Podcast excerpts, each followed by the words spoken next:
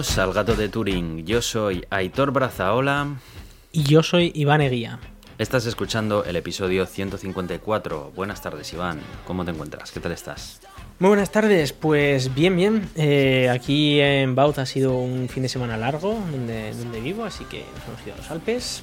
Y, nada, otra vez trabajando. Si es que tres días tampoco dan para tanto. Pero bueno, hay que aprovechar esos cuatro o cinco días festivos que tenemos al año en Suiza. No es como en España que hay unos diez o así, más los puentes, más luego no sé qué. Así que bueno. ¿Empieza ya a hacer frío por allí? Pues ha bajado bastante la temperatura mm, hasta el punto que ya me empiezo a poner pantalones largos y tal. Y este fin de semana en concreto, sí que es verdad que, claro, en los Alpes ya, además justo el fin de semana, el sábado en concreto, hizo bastante frío, bajo cero y tal. Eh, pudimos ver glaciares y tal. Entonces, bueno, es, ya empieza a hacer el fresquito que, que a mí me gusta, la verdad, porque ya el verano ha sido muy largo y muy caluroso. Esta es la temperatura correcta, todavía va a bajar mucho más, pero ahora mismo estamos a una muy buena temperatura, de que puedes ir por aquí, por cerca del lago, igual en manga corta o con un jerseycillo y tal, y estás eh, en una situación ideal. Qué bueno. No, sé cómo está por allí la cosa. Eh, a 37 grados todavía. Pues eh, bueno, ya nos ha bajado un poco la temperatura, pero sí que es verdad que aquí en el norte hemos pasado unos días de auténtico calor. Eh, pero es que encima auténtico calor de los que no hay sol y es puro bochorno. Eran 34 grados de puro bochorno por la noche. Ha estado haciendo noches de 25 grados, 26 grados. O sea, ha sido terrible. La semana pasada, buf, ya te digo que no, no, había, no había manera cómoda de dormir. O sea, pero bueno, ya, ya se ha quedado atrás, ya, bueno, pues está haciendo buen tiempo, pero por lo menos no está haciendo esos calores tan agobiantes y ya se parece un poco más a otoño, ya empieza a oler a otoño aquí, pero sin el frío que, que puede haber allí. O sea que bien. Y con el otoño viene una cosa, y es Naucas. Viene Naucas, efectivamente, que tú ya pues te lo pierdes, porque claro, como estás ahí en el país alpino, pues eh, es lo que tiene. Sí, lo tenían que hacer justo cuando yo tenía un día festivo, ¿no? Claro, claro. A ver, yo eh, no he podido asistir a todo lo que me hubiera gustado en Naucas, pero como los vídeos de las charlas están disponibles a través de la web de Euskal Televista, pues al final he podido entrar y poder ver ahí algunas de las charlas que más me hubiera gustado ver.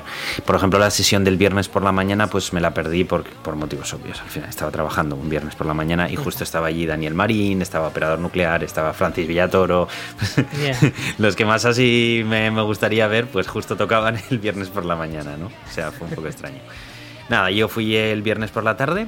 Eh, bien, bien, la verdad es que bueno, pues los ponentes estuvieron a la altura, como no podría ser de otra manera.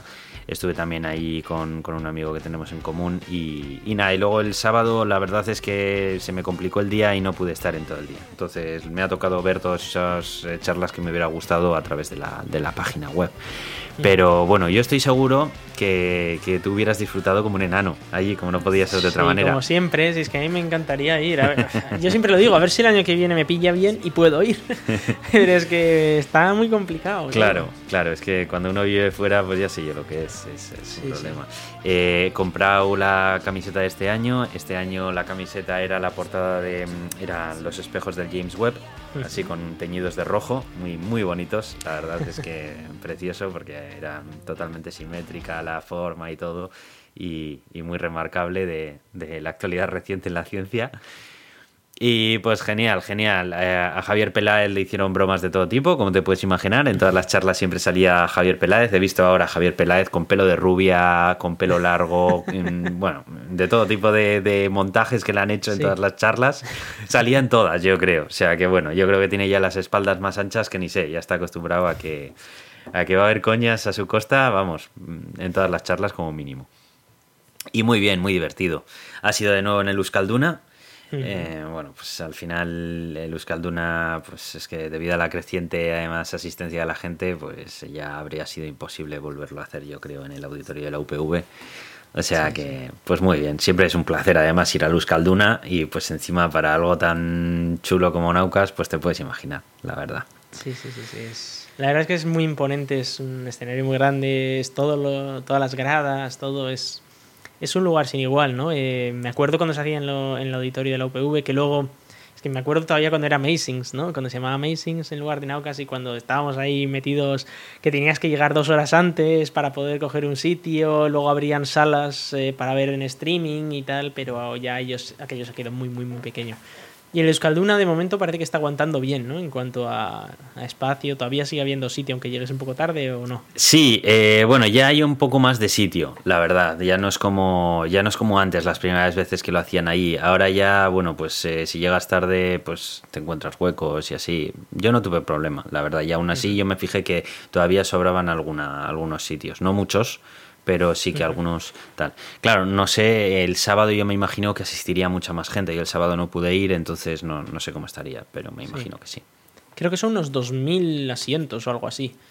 Que, llama mucho la atención que, yo que sé, aunque no se llenen todos, pero si se llenan ya 1.700 es una barbaridad. Hmm. Con toda esa gente queriendo ver eh, todas estas charlas en directo y tal, que se desplazan muchos a Bilbao desde lugares bastante remotos. Hmm.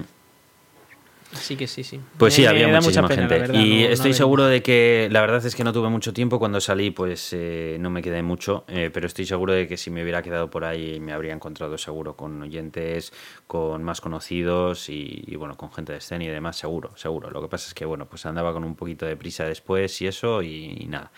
Pero, pero bueno, lo disfruté también, lo disfruté. Habría, lo habría, habría, lo habría por aquí, pero pues estas cosas son lo que tienen. Pues sí, pues sí. Eh, yo de, novedades te quería contar que, eh, de hecho lo hice en Estados Unidos, pero bueno, eh, te lo cuento ahora, y es que me he comprado el lector este de CDs y DVDs de, Apple. Un lector de CDs y DVDs, pero eso ya se sigue utilizando, ya eso... Pues mira, yo cada vez que he ido al médico y me han hecho alguna prueba, o cada vez que he pedido algún historial de algo, cada vez que tal, siempre te lo dan en CD. No te creo. Siempre me, lo han dado en, siempre me lo han dado en CD, cuando me lo han dado. O eso o en papel. Y tengo, de hecho, algunos tochos ahí de, yo qué sé, 10 centímetros. ¿En Suiza no tienen eh, la típica web eh, de, la sanidad pública o privada en la que tú entras y te mm, descargas de los informes? Ni de palo puedes tener eso en Suiza. porque aquí la privacidad es muy crítica, nadie puede tener... Perdona, pero para acceder a ese sitio web aquí en Osakidecha, tú accedes con tu, con tu clave BACQ o con tu certificado digital y eso es Sí, sí, sí, lo sé, lo sé, pero eso aquí no, no, existe en principio, ese tipo de, de, de, identificaciones de tan alta seguridad. Pero vamos, hasta el punto de que, por ejemplo, si te cambias de médico tienes que solicitar al primer médico que te, que te dé todos tus informes y llevárselos en mano al, al otro médico. Y el otro médico te igual te los escanea todos y se los mete en su sistema. No tienen un sistema centralizado de información médica. Si estamos muchísimo más adelantados en ese sentido. En muchas cosas sí. Muchas cosas están atrasados, sí. Qué fuerte. Qué fuerte, uno siempre piensa como que allí eso es el futuro y aquí vivimos. En tema de los datos hay tantísimas restricciones legales para mover datos en general. Ya. Que que es muy complicado. O sea, incluso algo que podría ser útil para la ciudadanía tiene que pasar tantísimos filtros que igual hasta ni se puede hacer. Pero fíjate que si la criptografía de clave pública y clave privada es, es algo que está probado, que a día de hoy por lo menos está súper seguro, no veo el por qué. O sea, pero bueno, sin más, pues serán cuestiones de regulaciones y, y viejas costumbres, seguro también. Sí, sí. El caso es que yo dije, bueno, pues necesito un lector de CDs, ¿no? Porque ya hoy en día ningún portátil tiene lector de CDs, por lo que tú dices, porque esto está más anticuado que eh, las gominolas de 5 céntimos. Y eh, dije, bueno, pues uno que sea compatible con Apple, pues el de Apple, porque además teníamos como un vale de descuento por habernos comprado un portátil y tal. Y dije, vamos, pues, pues me gasto el vale de descuento en esto y me sale gratis. Y pues yo todo contento vengo con el, con el lector de CDs a casa, lo voy a conectar y ahí va, que necesito un adaptador para el lector de CDs para conectarlo a mi portátil. Que será USB tipo A, ¿no? Claro, eso es de tipo A. Oh. Digo, pero a ver, a ver, a ver. Eso salió, claro, eso salió antes de los, de los Mac con USB tipo C. Sí, bueno, pero hombre, no sé, eh, estás vendiendo un, lector de, CDs que es incompatible con toda tu gama de portátiles y que necesitas un adaptador. ¿Tu, Mac, eh, ¿Tu MacBook, que era el nuevo, no tenía también USB tipo A o no, estoy yo confundiendo? No tiene USB ah, tipo A. Vale, vale, vale, vale, vale. Pues nada. Pero también, tenemos un MacBook Air que tampoco tiene USB tipo A. O sea, es incompatible con absolutamente todos los modelos de, portátiles que, se vende, que vende Apple hoy en día. Y, me toca las narices que te hagan andar comprando adaptadores para, comprar un para usar un producto de Apple con otro producto de Apple, los dos comprados al mismo tiempo. Ya, bueno, estaba también el tema este de que mm, eh, tú antes te comprabas un te comprabas un iPhone cuando ya sacaron los MacBook que solamente tenían USB tipo C y no podías conectarlo al Mac si querías. Di que hoy en día todo lo sincronizas a través de la nube, ¿no? Pero si quisieras conectarlo, no lo podías hacer con lo que te venía, porque claro, te venía un cable que era USB tipo A contra USB contra Lightning. O sea, y tú necesitabas un USB tipo C contra Lightning. Sí. Entonces, claro, no lo podías conectar. Eso es algo que también ocurría. Sí, sí, bastante desternillante. Pero bueno, es que hoy en día todo lo que viene con USB tipo A, tío, es, es lo que tiene. Que ya cada vez lo puedes conectar en menos sitios. Eso es verdad, sí, sí. Pero bueno, que es. ¿Y qué en tal? fin, El aparato en sí, mm, ¿qué tal es? Ya sé que es un lector es de DVD. bonito, es sin muy más, tampoco. pero... Bueno, también puedes escribir, o sea, puedes hacerte tus DVDs y esas cosas. Lo he pensado en usar para hacer copias de seguridad alguna cosa, así igual un poco grandota, que, que no te entra en la nube o no quieres pagar una barbaridad, porque igual tienes 200 gigas de algo y dices, bueno, pues lo meto aquí o tal. Pero bueno. Siempre viene eh, bien tener sí, eso, siempre viene bien, nos salió gratis eh, y bueno, pues quiero protestar por ello porque alguien que pague los 70, 80 pavos que costaba, pues eh, seguro que no le sienta muy bien después de pagar esa barbaridad que no le, que no le sea compatible, que tenga que comprarse un adaptador de Apple de 35 pavos. Ya, bueno, a ver, realmente, lo- realmente el adaptador tipo C lo puedes comprar de la marca que te dé la gana, no tiene por qué ser el de Apple. Pero bueno, sí, te Sí, entiendo, sí, te entiendo. Eh, pues yo me he comprado también algo de Apple. Me he comprado el Apple Watch Series 8 porque ya me tocaba renovar. O sea, yo renuevo eh, el Apple Watch pues cada cuatro generaciones para que veáis que, que lo estiro bien.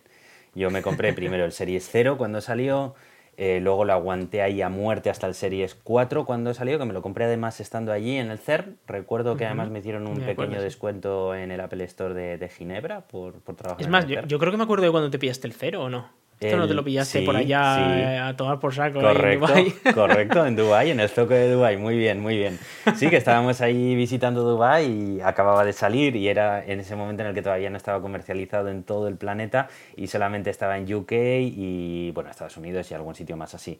Y yo además sabía qué precio se vendía en UK y cuando estuve en el zoco me lo querían vender al mismo precio en UK diciéndome que era una ganga. Y digo, perdona, pero a mí en esto no me engañas. Me lo estás vendiendo al mismo precio que en un Apple Store.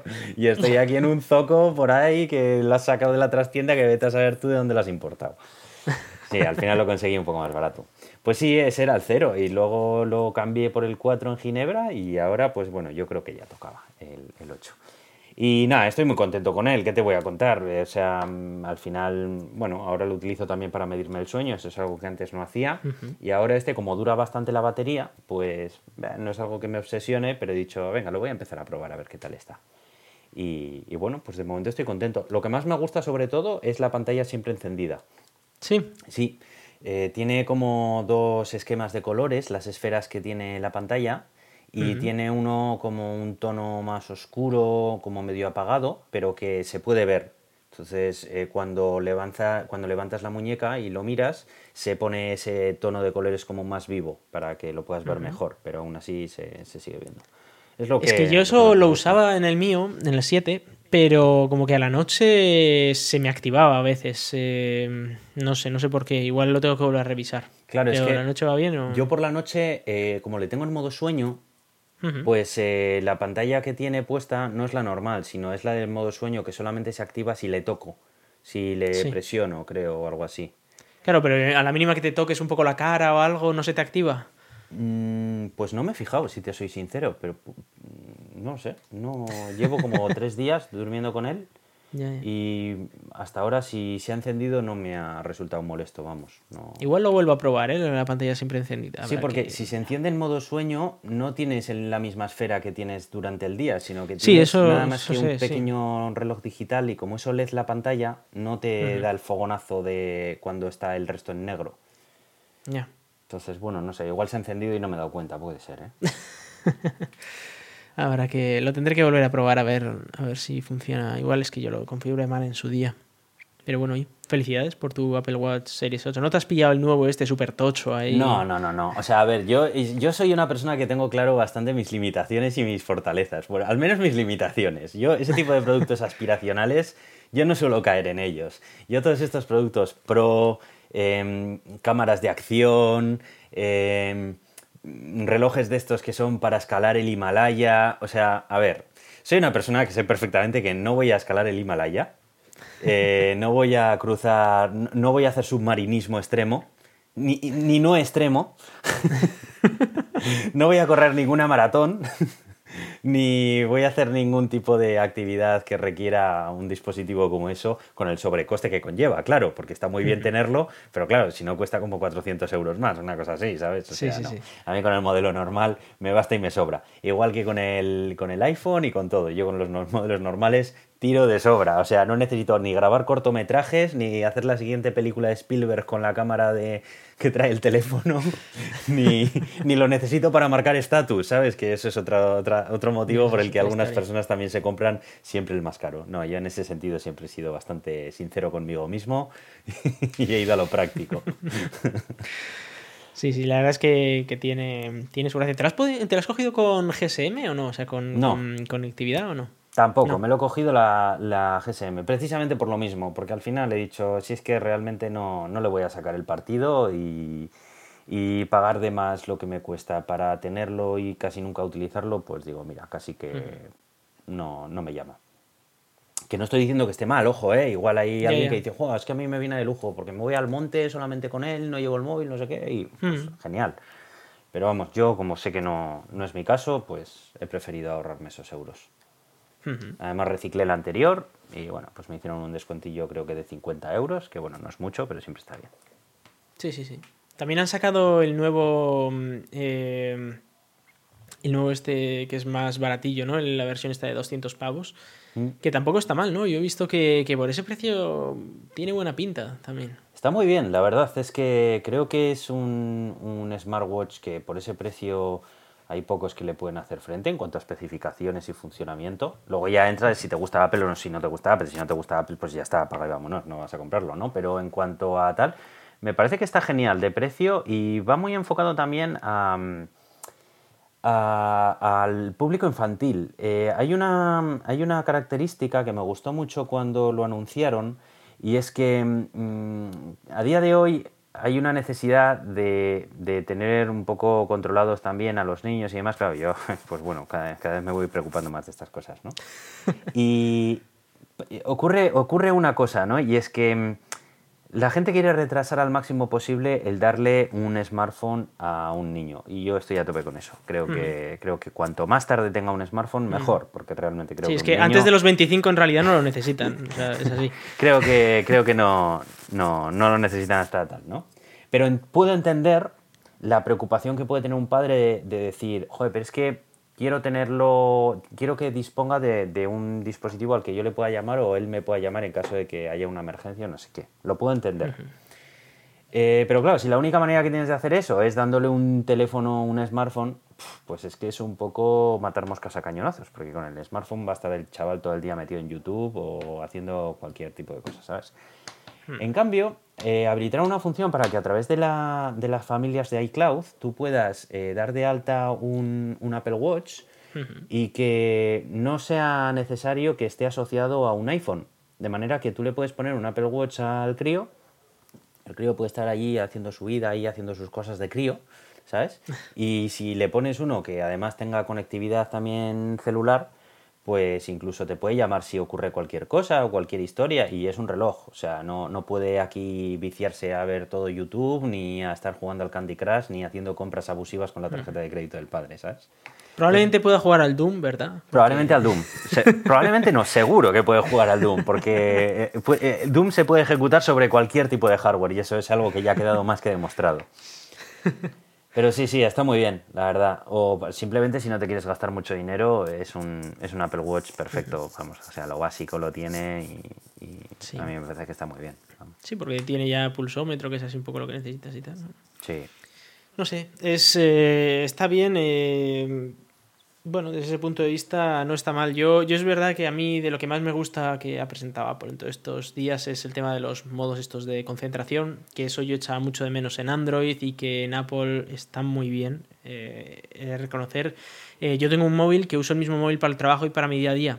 Entonces, eh, lo que yo no quiero es que en mi día a día eh, tenga alguna notificación del trabajo, es que no quiero saber nada. O sea, si se, si se quema la empresa, se ha quemado, ¿qué le vamos a hacer? Ya me enteraré cuando vuelva, ¿no? Claro, eso es, yo estoy viendo la tele, a mí que no me la cuenten, ¿no? A no ser que esté yo de guardia o lo que sea, en cuyo caso, pues sí que quiero que lleguen mis notificaciones, ¿no? Pero, Pero si no, eh, yo quiero pasar del trabajo, desconectar completamente y luego cuando estoy en el trabajo, lo que no quiero es que me empiecen a llegar notificaciones de gente de, eh, oye, eh, pues mm, te mando aquí un vídeo de WhatsApp de no sé qué, un TikTok o un no sé cuál. No, no quiero saber nada de, a no ser que sea algo importante o alguna urgencia, ¿no?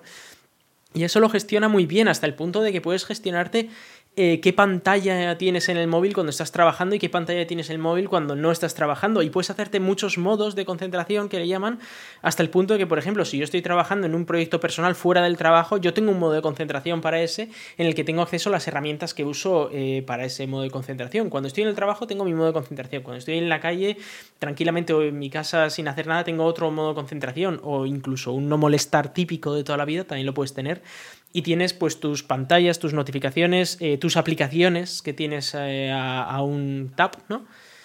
Y eso es algo que, viene muy bien para, poder también en tu cabeza desconectar un poco y decir, no, no, ahora estoy trabajando, pero ahora yo no estoy trabajando, ahora estoy disfrutando o estoy haciendo otras cosas, ¿no? Qué bueno. Eso, me ha gustado a mí mucho. Yo no lo utilizo, eh, la verdad es que como yo, el, mi iPhone es solamente uso personal, eh, no, no he explorado mucho todo eso, pero no dejo de ver a gente como tú que le estáis sacando partido a esa característica y la verdad es que se pueden hacer unas cosas auténticamente súper chulas, vamos, o sea, está genial. Eh, ¿Tú qué modos de concentración, por ejemplo, tienes definidos? Uf, yo tengo como 7, 8, espérate. Uy, 7, 8, ¿eh? Sí, sí, es que... yo tengo el, no, no, molestar, eh, que es, sin más, es un esto en el que me puede llamar mi padre y mi pareja, y ya está, y no, y no quiero saber nada más.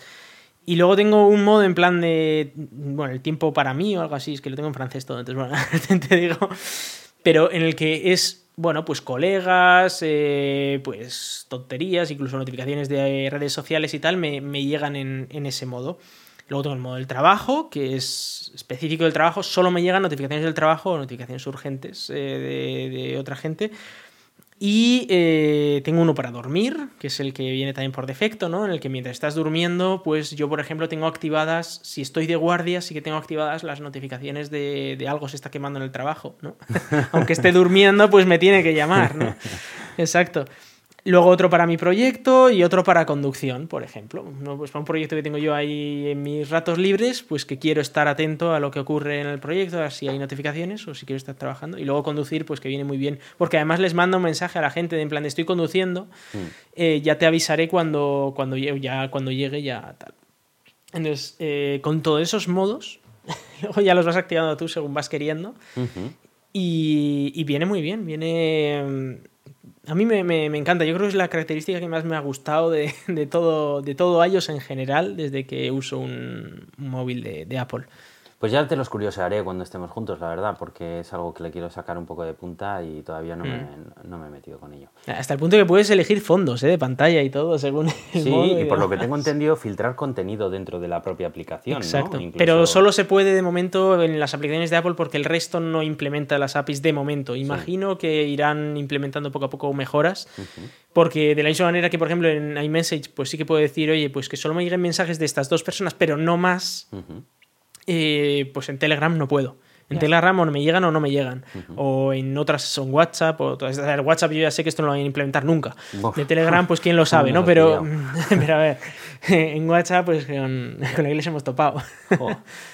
Así que sí. Pero bueno, oye, es, está bien. Muy bien, bueno pues nada, vamos a dejar ya cerrar este paréntesis de Apple que seguro que aquellos que nos estáis escuchando y no utilicéis estos dispositivos estaréis flipando en colores en plan de qué es este rollo que nos están contando. Y nada, vamos a pasar si quieres con los métodos de contacto y empezamos con las noticias. Pues voy allá. Eh, en Twitter nos podéis contactar en arroba el gato de Turing o nos podéis escribir correos electrónicos a contacto arroba el de Turing.com. Además tenemos página en Facebook, facebook.com barra el gato de Turing, pero Facebook os lo podéis borrar.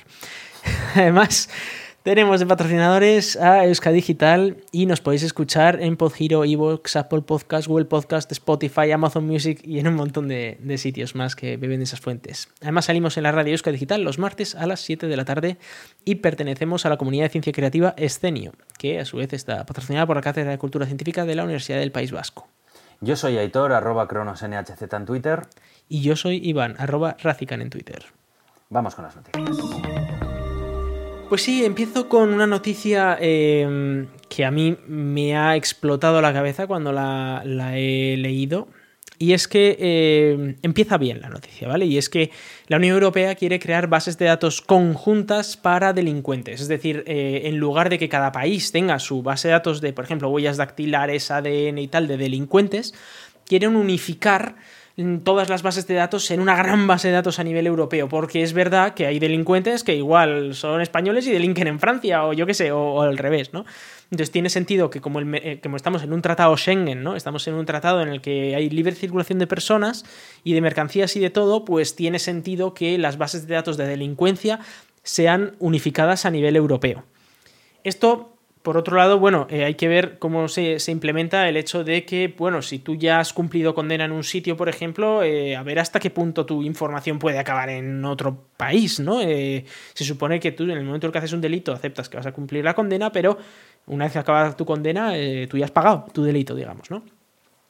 Pero este intento, digamos, de unificar todas las bases de datos se une a otra cosa que es muy turbia, ¿vale?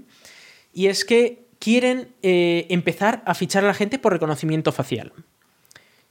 Y esto incluye, por supuesto, a los delincuentes, es decir, que si tú delinques y hay un vídeo de ti delinquiendo y hay fotos tuyas, eh, bueno, y te pillan, ¿no? Es decir, pues tu, tu, cara va a ser como la huella, ¿no? En plan, este tío es un delincuente, tenemos su huella y tenemos su cara, de manera que si en el futuro hay un vídeo en el que sale tu cara, eh, ya saben quién eres. No hace falta que, haya una huella, sino que solo con tu cara ya te reconocen.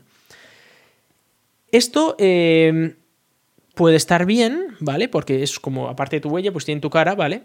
Para los delincuentes. Eh, tienes el problema de que en la mayor parte de, en muchos casos al menos, las informaciones, o sea, los vídeos que hay son de una calidad pésima porque son vídeos de cámaras de seguridad y ahí eh, hacer reconocimiento facial, por muy buen algoritmo que tengas, eh, es imposible.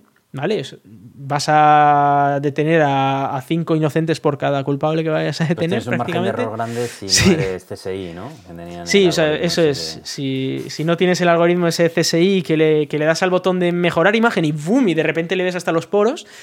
Eh, que solo existe en esa serie, lamentablemente, pues no, no puedes pillar a la gente. Pero esto podría estar bien si las imágenes que usan de reconocimiento facial son de gente que es de delincuentes, ¿no? Pues como allá puedes usar las huellas de delincuentes, etcétera. Claro, lo que pasa es que aquí están asumiendo que todos somos delincuentes antes de serlo, ¿no?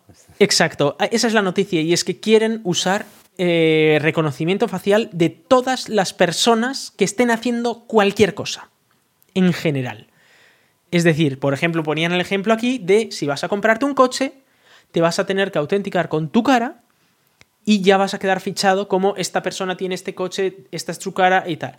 Es decir, que se acabó la, eh, la idea de todos somos inocentes hasta que se demuestre lo contrario. Es todo el mundo es sospechoso y puede ser y, su imagen puede ser usada para eh, la búsqueda de delincuentes.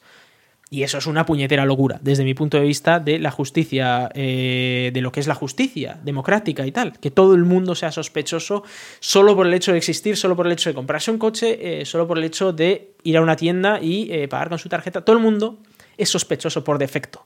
Eso va en contra de dos mil años o así de justicia romana. Sí, o sea, a ver, yo el problema que le veo aquí no es tanto que te obligan a hacer una identificación biométrica para hacer prácticamente cualquier cosa eh, sino las limitaciones técnicas que puede tener esto, ¿no? Porque hasta ahora las, autoridades eh, siempre han tenido datos biométricos nuestros. De hecho, tú cuando vas a renovar el DNI lo que tienes que poner es tu huella y ellos lo registran en los sistemas y ya está.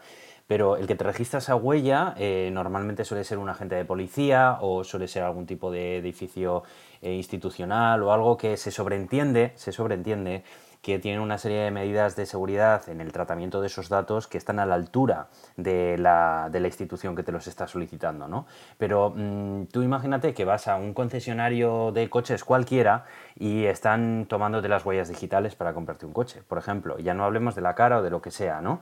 Eh, son datos que, mm, pues, que te identifican directamente a ti como persona y que no puedes cambiar, no son como una contraseña y por ende considero que tienen una sensibilidad eh, bastante alta como para que sea capaz de hacer ese tratamiento de datos cualquier empresa de medio pelo, porque pues, eh, hay concesionarios muy grandes, pero hay concesionarios de barrios súper cutres, ¿sabes? Eh, ¿Qué tipo de dispositivos van a poner a, disposición de este tipo de empresas para que recojan esa información?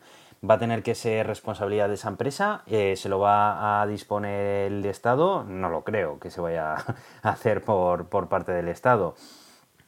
Eh, no lo sé. Y luego ya está el tema de, la precisión, que dices tú también, ¿no? Efectivamente, la identificación biométrica eh, de, forma facial, pues tiene grandísimo margen de mejora. Es cierto que hay algoritmos que me vienen a la mente cuando estábamos mencionando el chiste este ¿no? de, CSI, que sí que mediante Machine Learning son capaces de mejorar una imagen en gran medida. Tenemos el DLSS, por ejemplo, que tienen las tarjetas gráficas en NVIDIA, que son capaces de escalar y hacer una imagen de poca resolución a mayor resolución en función de lo que... Sí, pero al final se inventa cosas. Efectivamente, pero se inventa cosas. Y cuando estás en un videojuego, inventarte un edificio más en el paisaje, pues no va a ningún lado. Pero cuando estás intentando identificar a una persona por sus rasgos inequívocos, el inventarte una peca en la cara de esa persona puede marcar la diferencia entre esa persona y su hermano. O una persona que no tiene nada que ver y se parece bastante a él. ¿no? Entonces, eh, ¿qué tipo de algoritmo va a ser el que se haga para... Mm, no creo que haya un algoritmo que sea capaz de descubrir rasgos faciales de alguien que no están presentes en una imagen, porque se los estaría inventando. Y estás hablando de señalar personas. Hmm. No sé, yo Pero le esto, veo muchos problemas. Esto yo me acuerdo que cuando esto lo implementó China hace unos años, a todos nos saltaron las, eh, las alarmas, eh, pero ¿cómo te van a andar grabando por las calles, viendo a ver quién eres, sabiendo todos tus movimientos eh, y demás? Y ahora la Unión Europea parece que quiere hacer algo así.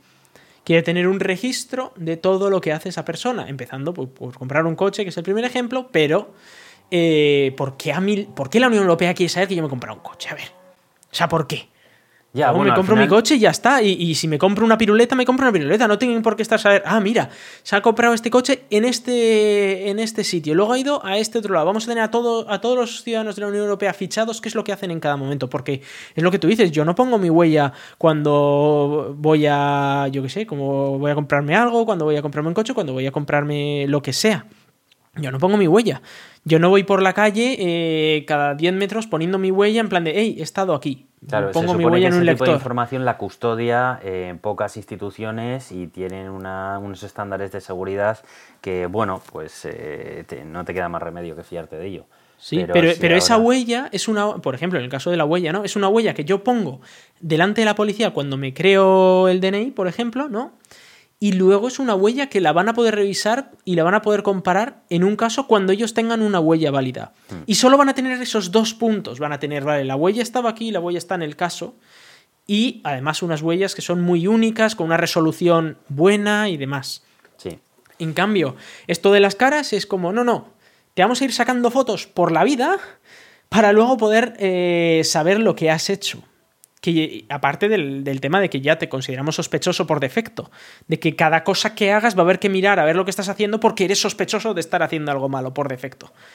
Eso a mí me parece una locura eh, y es lo que digo. Ahora empezamos con los, con los, concesionarios que dices, bueno, es que un coche, bueno, como vas a tener que registrar con la matrícula tu nombre, tal, eh, bueno, tiene, tienes, vas a dar más datos al comprar un coche que lo que, que lo que darías al comprarte un libro, por ejemplo. Hmm. Pero, eh, pero aún así, empezamos por, evidentemente, por algo que sí que está bien saber quién se ha comprado el coche, porque tal, pero luego el siguiente paso va a ser quién se ha comprado el móvil, porque el móvil se puede usar para actos terroristas, eh, luego el siguiente paso es saber quién se ha comprado el ordenador, quién se ha comprado eh, la tele, ¿Qué, ¿Qué, canales ven la tele, vamos a intentar fichar a ver estos que ven canales un poco turbios en Twitch o tal. Esto se, se va de las manos muy rápido, muy, muy rápido. Y este es un, primer paso que a mí personalmente me parece una locura. Me parece llegar a 1984 muy rápido, demasiado rápido. Eso era, que era algo que yo en Europa yo no lo veía. Yo decía, va, esto es China y Estados Unidos, pero en Europa no lo veía. No, la verdad es que, bueno, de momento es una, una propuesta de regulación de, tal, pero bueno, yo, yo tengo mis dudas de que esto ni siquiera lo vayan a poder implementar, ya te digo, por limitaciones técnicas. ¿eh? O sea, yo creo que esto, esto es algo sacado por juristas que cuando se topen con la realidad, pues le van a haber muchos problemas técnicos y la oposición de, de, gente que piensa como tú y como yo y que, bueno, pues no sé. A ver, al final si quieren hacer algo de esto, pues lo acaban haciendo, se buscan la manera, pero mm, no sé yo. Creo que todavía la tecnología no está ahí. Sí, bueno, a ver, técnicamente al final, depende del dinero que pongas, todo es posible, prácticamente, ¿no? Mm.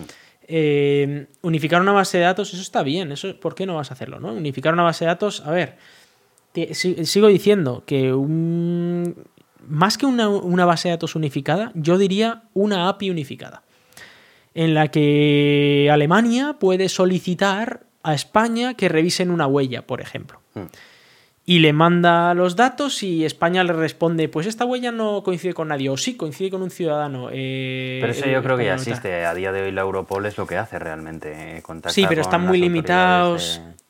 Sí, la Europol está bastante limitada en lo que puede y no puede hacer. Eh, sí que yo vería algo mucho más automatizado, en el sentido de que, oye, pues un policía alemán puede decir, vamos a revisar en la base de datos de Alemania, no viene nadie. Bueno, venga, pues mándalo a los países de alrededor a ver si alguno te dice algo. Y al de una hora te sale un resultado todo automatizado. Eso lo puedo entender. Eh, o al menos te sale un resultado positivo o negativo, ¿no? De que tal. Una base de datos central, ahí Luxemburgo, pum, aquí están todos los datos de todos. Eh, eso yo no lo veo tanto, porque entonces cualquiera puede acceder muy fácilmente a esos datos. Tienes que poner unas medidas de protección muy, muy serias. Y luego lo de ya empezar a sacarle fotos a la gente por la calle, no sé. Eh, quién es esa gente que nos está sacando fotos, por qué nos están sacando fotos y por qué consideran que eh, somos todos sospechosos de poder cometer actos de vandalismo. Me hacía gracia lo que decían algunas personas, decían, claro, porque todos los terroristas, antes de cometer el acto terrorista, se pasan por el concesionario para comprarse el coche con el que van a cometer el acto terrorista. Claro, hombre, es que si no lo haces con un coche nuevo, pues no tiene gracia, ¿no? En fin, eh, esto no es para parar terrorismo ni estas cosas, ni es simplemente para tener más información del ciudadano y, luego ya veremos a ver en cómo se usa, ¿no?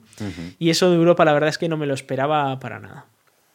Bueno, pues eh, ya veremos en qué queda. Yo he traído una noticia relacionada con las cripto, que hace tiempo que no hablamos de cripto en este podcast, Iván. Sí, es que para lo que hay que hablar, madre mía. Ya, Pero es verdad que también es verdad, también es verdad. bueno, he traído una noticia que a mí la verdad es que me ha gustado mucho porque me ha parecido un poco un rayo de esperanza en lo que significan las cripto para el mundo en el que vivimos. Y no estoy hablando ahora mismo de inversión, precisamente, que, que parece como que siempre que piensas en las cripto estás pensando en inversión, ¿no?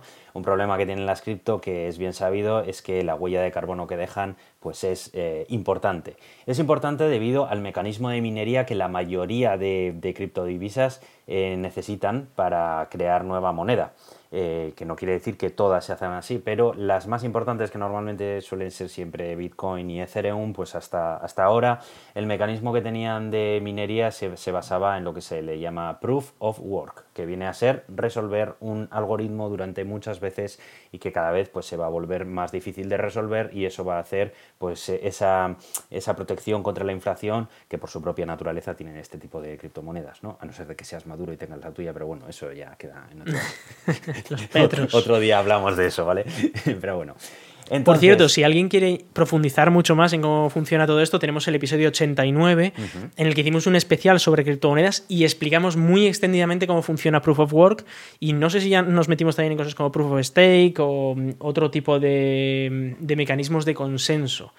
Pero bueno, sí, como tú has dicho, la idea es eso, es hacer una computación muy complicada que cuando alguien la resuelve eh, el resto de nodos se quedan muy asombrados y dicen, vale, aceptamos que tú has resuelto la, computación y le dan el derecho a eh, sellar, digamos, con esa, con esa clave eh, un bloque de, la blockchain, por eso se llama blockchain, porque tiene bloques, ¿no? Entonces, cuando se sella esa, esa, información, pues ya eso queda como, bien, esto es verídico, una persona ha dedicado mucho dinero, muchos recursos, mucha energía a firmar esto, y entonces pues lo damos como que todo lo que está dentro es válido. ¿no? Aún así se, hacen comprobaciones extra, pero, pero esa es la idea principal. Entonces, el problema que tiene esto es que además el tipo de potencia de cómputo que se necesita tradicionalmente han sido el de las GPUs, por su eh, pues por la manera en la que tiene de operar con el coma flotante este tipo de, de procesadores. Entonces, eso ha provocado, pues, por ejemplo, que el mercado de las tarjetas gráficas se haya encarecido durante estos últimos años una barbaridad, ¿no? Y que no hayas podido comprarte una tarjeta gráfica y que por ende también, pues, todos los dispositivos que incluyen una gráfica también hayan aumentado de precio, todos los ordenadores y demás. Bueno, pues eh, claro, mientras siga existiendo este incentivo para seguir comprando gráficas a gran escala, montarlas en granjas de ordenadores y que estén ahí minando bitcoins y ethereum todo el día, pues por mucho que se inventen los fabricantes de tarjetas gráficas métodos para desincentivarlo, pues va a ser imposible, porque siempre van a mm. encontrar la manera. Entonces, eh, Vitalik Buterin, eh, el, creador de la red Ethereum, pues lleva tiempo trabajando en un cambio del mecanismo de minería de su, de su moneda, eh, la, de, la de Ethereum, como he mencionado antes, y es que pase del el Proof of Work, que es este mecanismo que hemos mencionado, al modelo Proof of Stake, que quiere decir que a partir de ahora se va a minar manteniendo una cantidad propia de, esas monedas, en lugar de tener que, que, trabajar y tener una CPU o una GPU y trabajando para obtener nuevos bloques. ¿Es así, Iván? ¿Lo he explicado bien? Sí, bastante bien. E, es que es importante un detalle y es que en el proof of work, el work, este, el trabajo que se hace, no es para procesar transacciones. Es decir, mucha gente compara y dice, Buah, es que Visa, por ejemplo, gasta más energía que Bitcoin. Sí, pero Visa, por ejemplo, la energía que gasta es para el procesamiento de esas transacciones. Aquí ya no hay una, hay una institución que es Visa o me da igual, lo sepa o quien sea, que dice yo pongo el sello y todo el mundo le crea a esa institución, ¿vale? Y ellos ponen el sello gratis prácticamente, el poner un sello es muy barato. Pero eh, la energía se consume pues porque tenemos que tener las conexiones internet abiertas para enviar la información sobre las transacciones, porque hay que guardarlas en bases de datos y tienen que estar ordenadores encendidos con esas bases de datos. Y eso es, eh, al final, el sistema de transacciones consume energía. Si tienes muchas transacciones, pues necesitas mucha energía. Pero con Proof of Work eh, no se consume la energía con las transacciones. Las transacciones son casi gratis hacerlas y se consume toda la energía generando este aleatorio, que, eh, este número aleatorio que no sirve para nada, literalmente para nada, nada más que para demostrar que te has gastado mucha energía en él. es ridículo, es como ¿En qué estás gastando energía? Ah, en demostrar que me gasto energía. Hombre, pues no está, no está la cosa como para estar tirando energía, ¿vale? Es verdad que era la única manera, al menos en el año 2009, cuando se inventó Bitcoin, que se le ocurría a la gente para...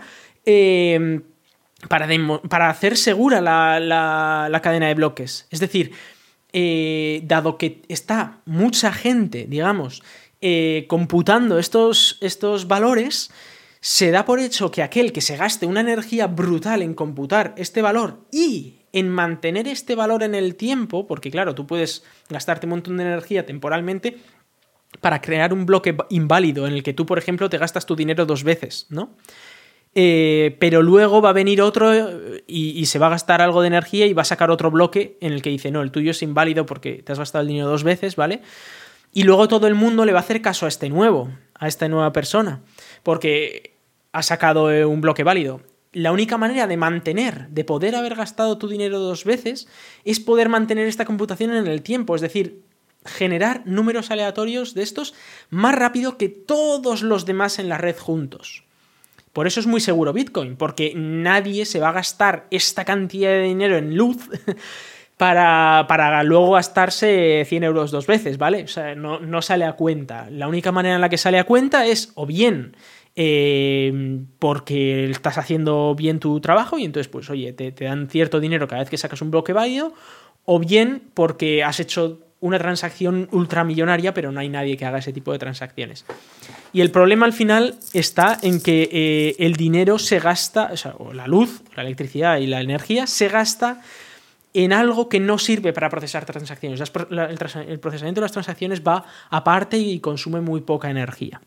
Y aquí es donde entra Proof of Stake, que es una nueva idea para, eh, para securizar, la, cadena de bloques sin requerir un gasto de energía brutal solo para demostrar que estás gastando energía y que por lo tanto pues tú confías en la moneda, ¿no? Porque te estás gastando mucha energía. Es que al final baja como un 99,95% el consumo energético de la red, que es una barbaridad. Exacto, es una, es una barbaridad, exacto. Eh, y además permite ciertas cosas muy interesantes. Y es que Eh, el problema que tiene, por ejemplo, Bitcoin es que tú generas un bloque cada 10 minutos, con lo cual las transacciones solo se pueden procesar cada 10 minutos. Tienes ya una latencia mínima de 10 minutos. Hay algunas, como Litecoin y algunas otras, que intentan reducir eso, reduciendo la complejidad del algoritmo, pero eso conlleva otro tipo de, de cosas, como por ejemplo la generación de más bloques. Cada bloque tiene ciertos metadatos y eso pues ocupa más espacio, hace que las transacciones sean un poquito más eh, lentas, aunque en realidad como puedes meter muchas transacciones por bloque, pues no tanto, pero bueno, que tiene otro tipo de problemas. Eh, y, estás gastando mucha energía.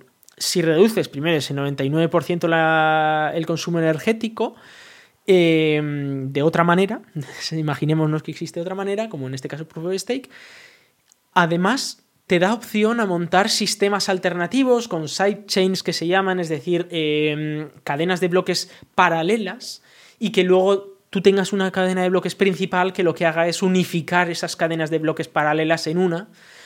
Eh, te permite hacer muchísimas más transacciones por segundo, porque esas cadenas de bloque paralela van a su rollo y de vez en cuando se unifican en una cadena central, con lo cual tú puedes enviar tu transacción a una cadena paralela muy confiada por todos, y que luego eh, al final toda esa información acaba quedándose en, la cadena central.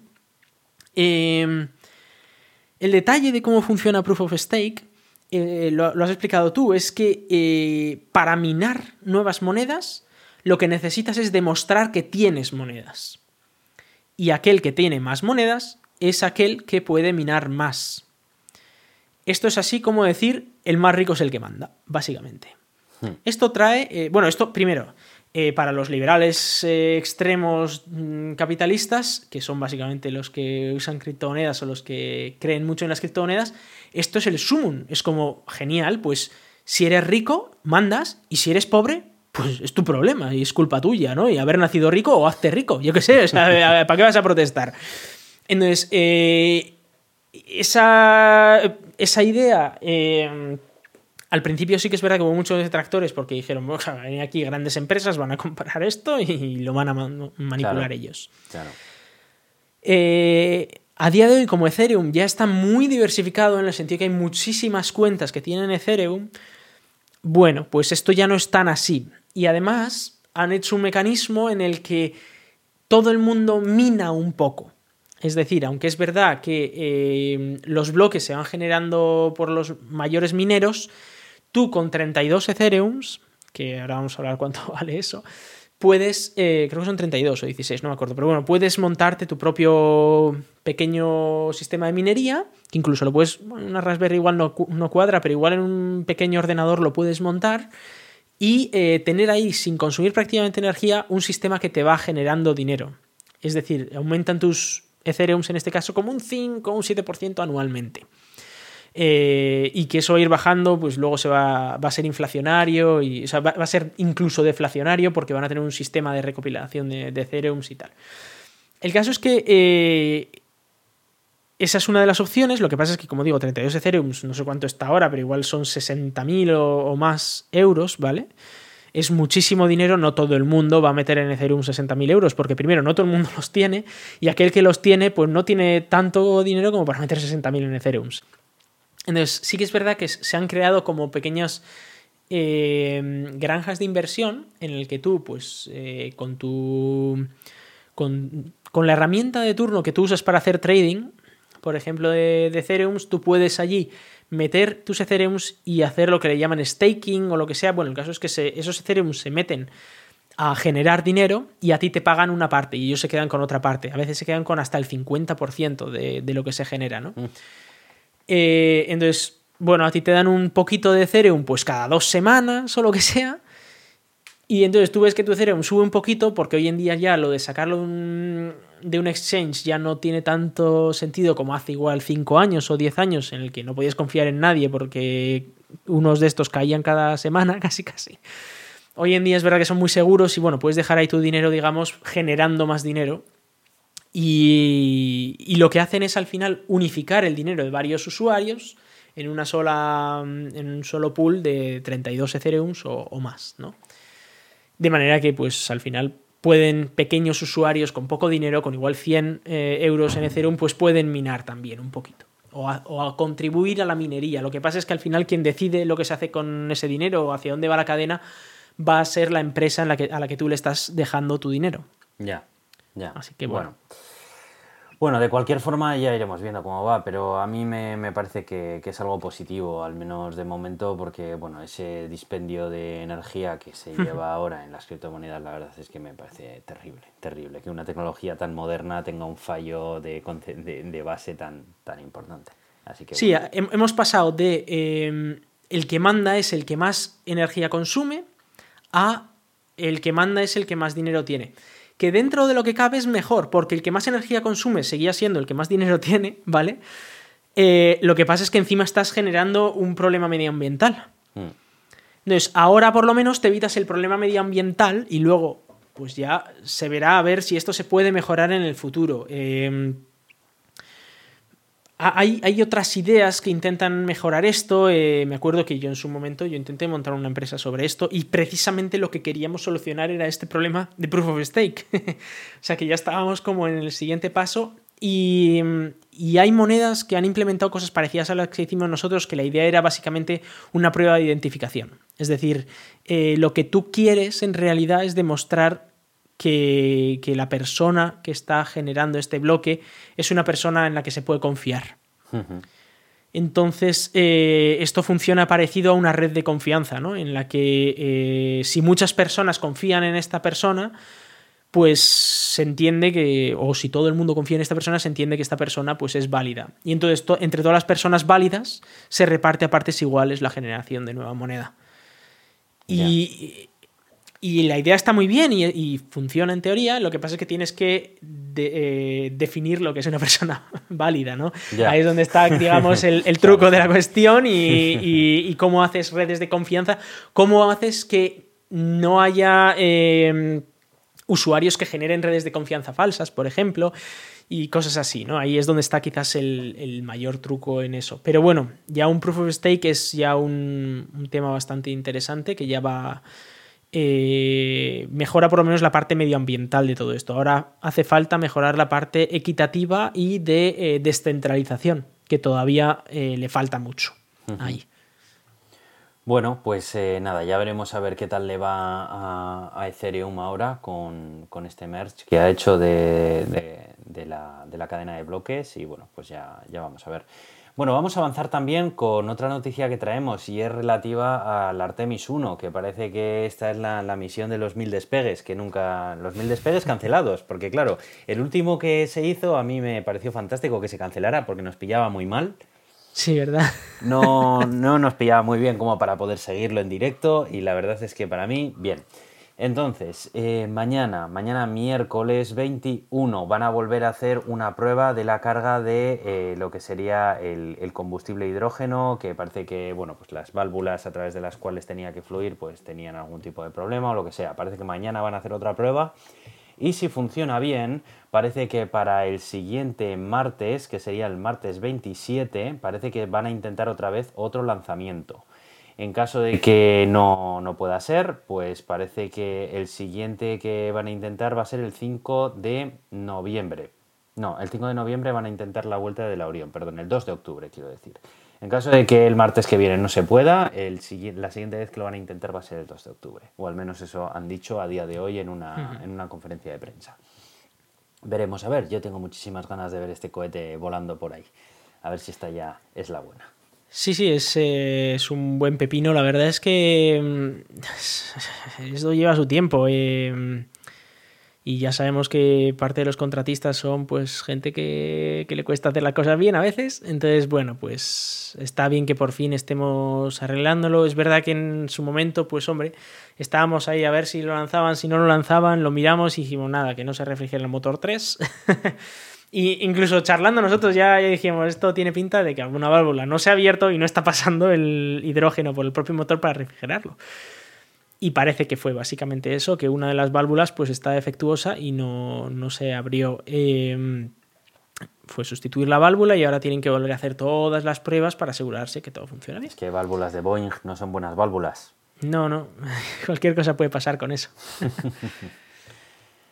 Así que bueno, pues eso es lo que yo os he traído. No sé si quieres comentar algo de, Tito Elon. Sí, eh, un par de cosas rapiditas. Eh, la primera, empezamos con los superchargers en Europa.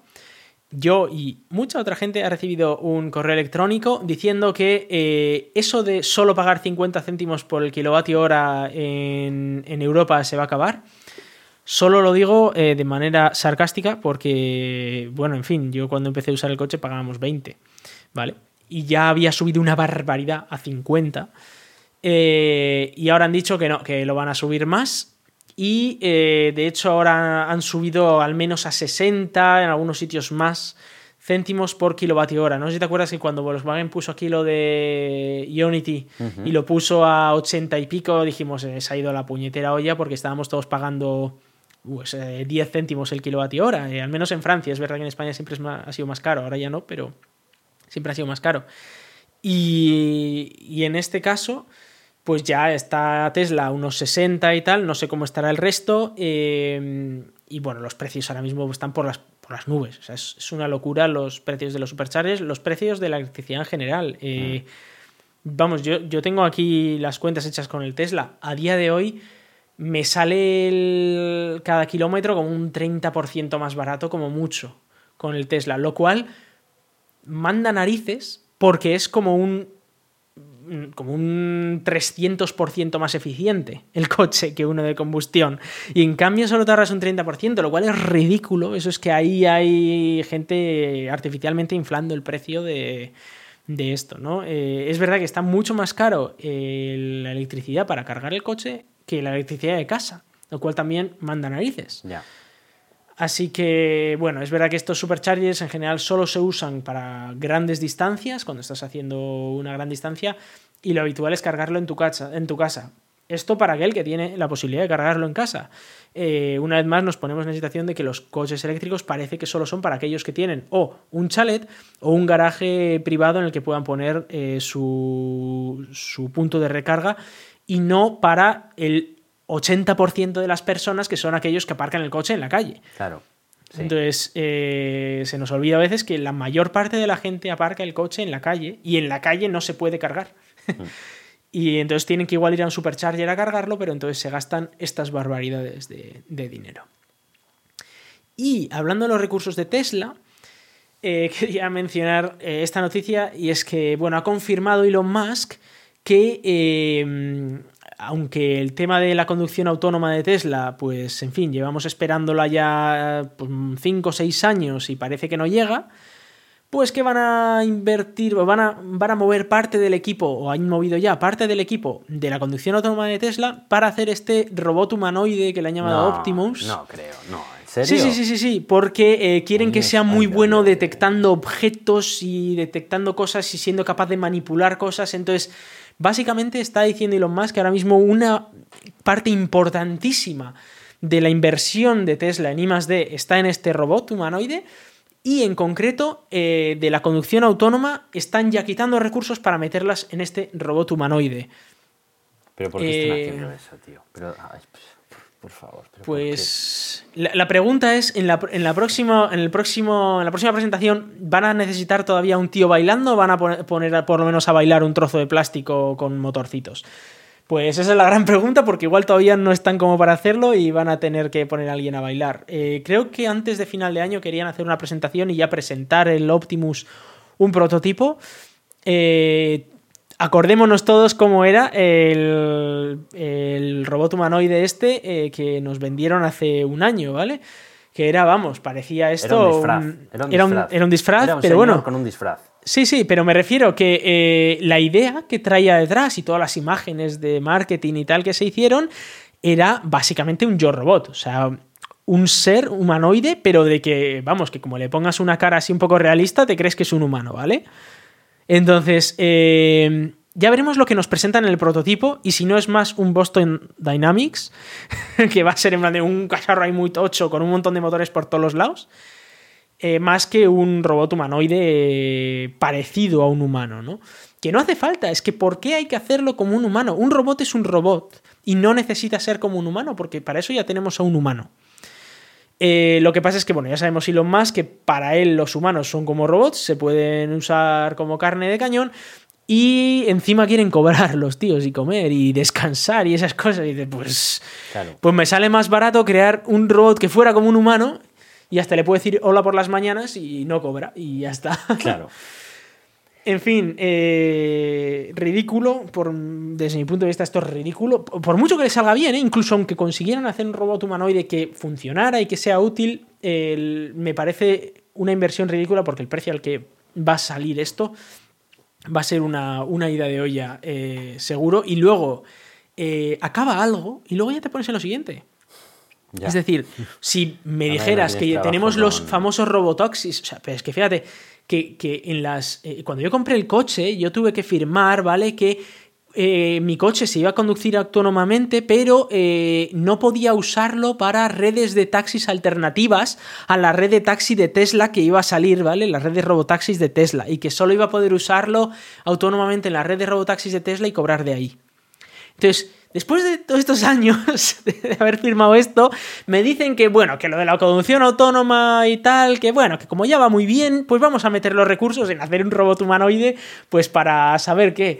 Pues porque le, irá el rollo ese a, Elon Musk. Eh, no, acaba lo que has dicho. Oye, yo quiero tener mi robotaxi, igual quiero tener a mi coche que vaya por ahí. Y sí, pues oye, pues vosotros lleváis la comisión y tal. Acaba eso. Y cuando lo tengas, y cuando mi coche me esté generando dinero todas las tardes porque está haciendo de taxi, o cuando tenga esa posibilidad al menos, eh, entonces ya si quieres te pones a hacer robots humanoides o, lo que tú quieras. Eh, o, un robot espacial con láseres y, y, un ascensor espacial, lo que tú quieras. Pero acaba lo que dijiste hace seis años o siete que ibas a hacer.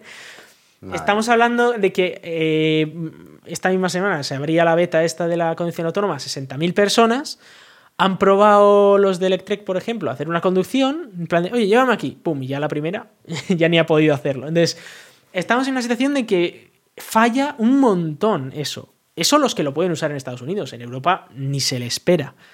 Y en cambio se están poniendo a hacer cosas pues que no sirven para nada. Como mucho igual les sirve a ellos algo, tener ahí un robot que pueda ayudar un poquito en la fábrica, para, para agilizar algún proceso o algo, pero que en realidad para el resto de los humanos no sirve para nada. Y en cambio algo que sí que podría servir, que es una conducción autónoma que fuera más segura que, la humana para, protegernos, para evitar accidentes y tal, pues no, no está hecha y no se está haciendo.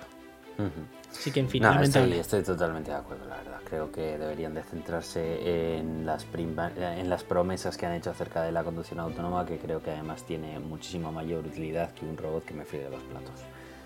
Pero bueno, en fin, ya estamos viendo qué, rumbo está tomando últimamente Tesla, que no me está gustando nada y me da bastante pena porque Tesla es una empresa que me, gusta, me parece una empresa. Fueron pioneros, además. Claro, y muy innovadora y tal, pero cuando veo este tipo de cosas, la verdad es que me pone triste. Pero bueno, ¿qué le vamos a hacer? Bueno, pues yo creo que con esto vamos a ir cerrando este episodio, ¿verdad? Es un episodio en el que tampoco nos hemos podido extender mucho más, teníamos más cosas, pero la verdad es que por una cosa o por otra, pues tenemos que ir eh, dando, dando el cierre a este episodio. Eh, nada más, muchas gracias por escucharnos y nos vemos en el próximo episodio. Nos vemos. Chao, chao.